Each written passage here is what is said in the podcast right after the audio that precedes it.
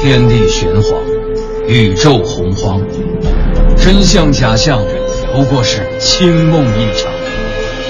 夏天挺热，冬天挺凉，人生百态，无外乎喜乐、忧伤。调侃却不乱侃，细说但不胡说。敬请收听小型对谈脱口秀，《藏也藏不住》，落锤开讲。本节目可能触及到黑心古玩商的利益，也可能刺激到菜鸟收藏者的神经，还请您谨慎收听。带松香的都是有钱人。第一集，众里寻他宝石红，千金散尽机油黄。要问有钱人啥样，不带金链，带松香。愉快收藏，理性投资，做一个聪明的收藏家。小东和滴川继续跟您聊收藏。节目期间，您可以关注微信公众号“藏也藏不住”，查看藏品信息，掌握节目动态。我是小东，坐在我身旁的依旧是滴川。大家好，我是刘滴川。藏也藏不住已经开播有一段时间了，聊过的东西和故事也都不少了。哎，那说这么多，如今文玩市场上，你觉着卖什么最火啊？最火的呀，每个人看法都不一样。嗯，如今松石、青金石、南红，包括小叶紫檀、星月菩提啊，都看似是一片繁华。哎，注意措辞呃，，繁华应该。是浮华啊。哎，一字之差，谬之千里啊！浮华就是说这些东西啊，表面繁华亮丽，嗯实际华而不实，虚浮一片。你看啊，你刚说这几样东西，什么松石、青金、这南红、嗯菩提子儿，这个啊，通通都是表象。我今天想说一种，那可是实实在在最火的，而且一点儿也不浮华，哦，你确定你说的是文玩市场？有什么比这些还火吗？必须得的。我觉着现在文玩市场最火的，那也是卖电子秤的。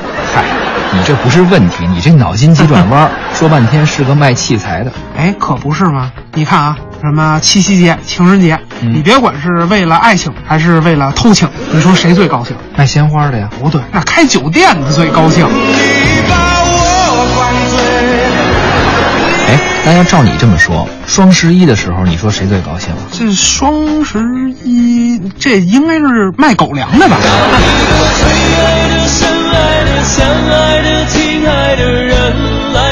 我们说的又不是光棍节那双十一，是购物的这个双十一。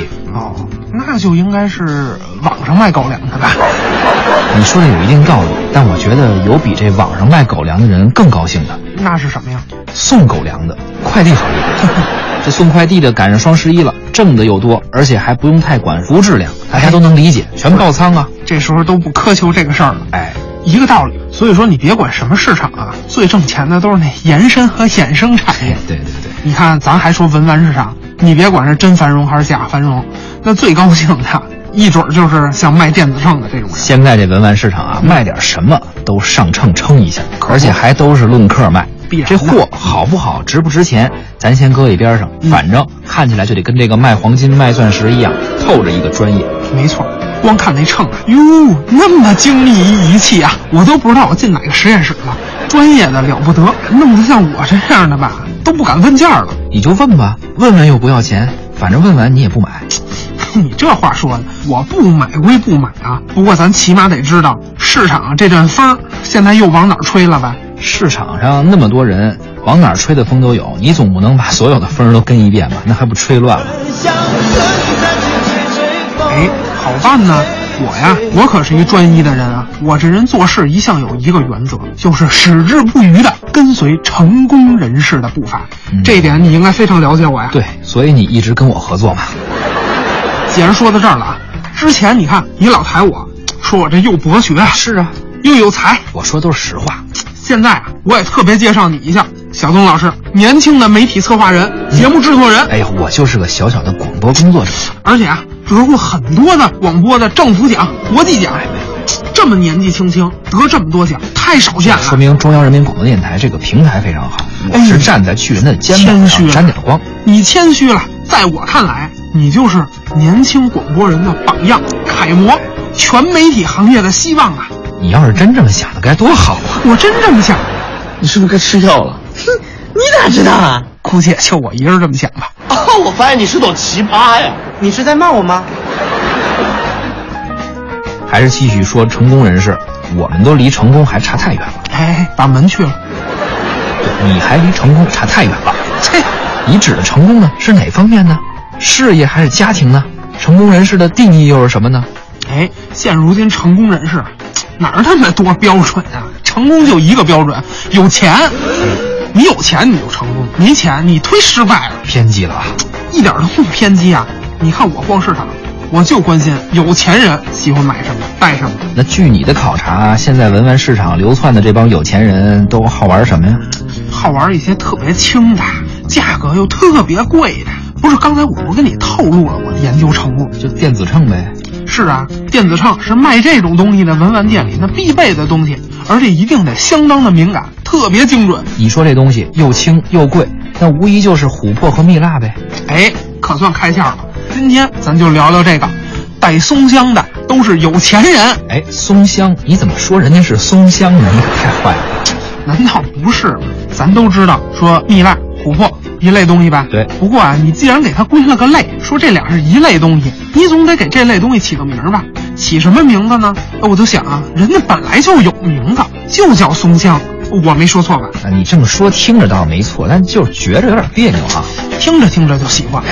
言归正传，听众朋友呢，应该不会有人不知道松香、琥珀和蜜蜡都是什么。哎，我估计啊，琥珀和蜜蜡有区别，这个可能呃还有很多人不太清楚。当然要说松香和琥珀，咱们这肯定都不陌生。这样，咱先简单说说。好，先说松香啊，我们现在说松香大概有两种含义，其实说的好像也都是一回事儿。嗯，一种表层的，我们就说松树，你看松树的树干分泌出一种很粘稠的油状的液体，黏黏的，这个松脂脂肪的脂啊，嗯，出自松树的这种分泌物呢，还有味道，挺香的，因此就得了这么个名字。古代人就管这东西叫松香了。而且啊，松香还颇有药用价值。哎，中医呢就认为松香能够祛风、去燥、祛湿，嗯还能够排脓拔毒、生肌止痛，功能非常强大。哎，唇是枪，舌是剑，拆穿收藏市场一百个伪概念，大话文玩世界三百种没文化。敬请收听小型收藏对谈脱口秀，《藏也藏不住之带松香的都是有钱人》。那还是说什么是松香？除了油脂，刚才咱就说了这表意啊，它从古至今一直是这个意思。但是呢，现代工业化以后，松香还代表什么呀？就刚才咱说这松脂哈，就以这个松脂为原料，通过不同的加工方式，最后做出来的天然树脂。这树脂它也叫松香。啊，你说的就是化工原料呗，嗯可以造纸，可以制造油漆，还有肥皂等等吧。对，这些啊都是松香。那什么是琥珀呢？琥珀这个远了啊，距今四千五百万到六千五百万年前的松柏科的植物滴下来的这个松香，它滴到地底下以后。然后受到了很多什么压力啊、热力啊，反正乱七八糟的作用，最后就变得像石头一样石化，形成一种什么呢？类似于叫树脂化石，哎，其实就是老松香嘛。那接着咱得说这个蜜蜡了。嗯，其实蜜蜡呀也是一种琥珀，对，我们现在说蜜蜡其实就是琥珀的一种，但是它跟一般的琥珀呢不太一样，它这个透光度啊稍微低了点儿，对半透明或者不透明的。哎，咱在市场上看见，肉眼一看能透光的，这就是琥珀。你要是拿强光手电，或者是对着太阳，这才能勉强看见一点光光亮的，这个就是蜜蜡。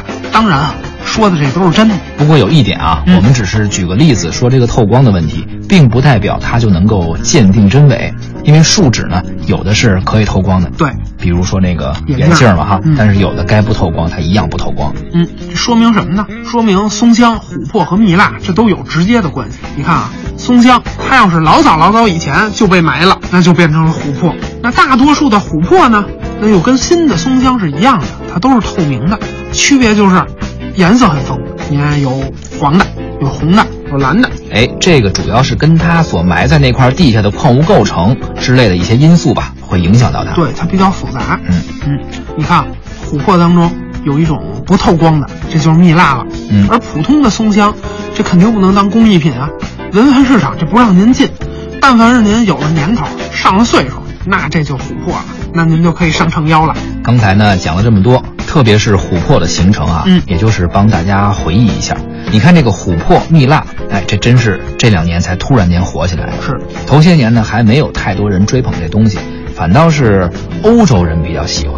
哎，你说的是波罗的海琥珀吧？以前出国呀，很多人都带这东西回来。现在想想，哎呀，这真是够阔气的哈、买琥珀送人，现在谁还舍得？说到这个琥珀，现在在中国的流行啊，纵观文玩市场里所有的材料啊，嗯好像只有琥珀这个启蒙教育被强行植入到了咱们九年义务教育的课本里了。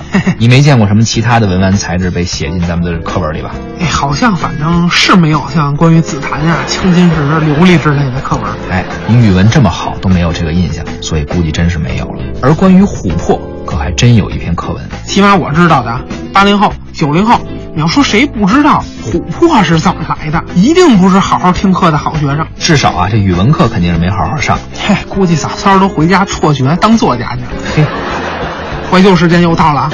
琥珀，咱先从小学课文中说起。讲琥珀的那篇课文呢，想必大家都有印象。这文章就叫《奇异的琥珀》。嗯，谁写的呢？估计是某个文玩商吧。哟，这哪个文玩商这么有远见？啊开玩笑，人家叫伯吉尔，一个德国的作家。话说故事发生在很久很久以前，到底有多久呢？得有大约一万年吧。哎，差不多。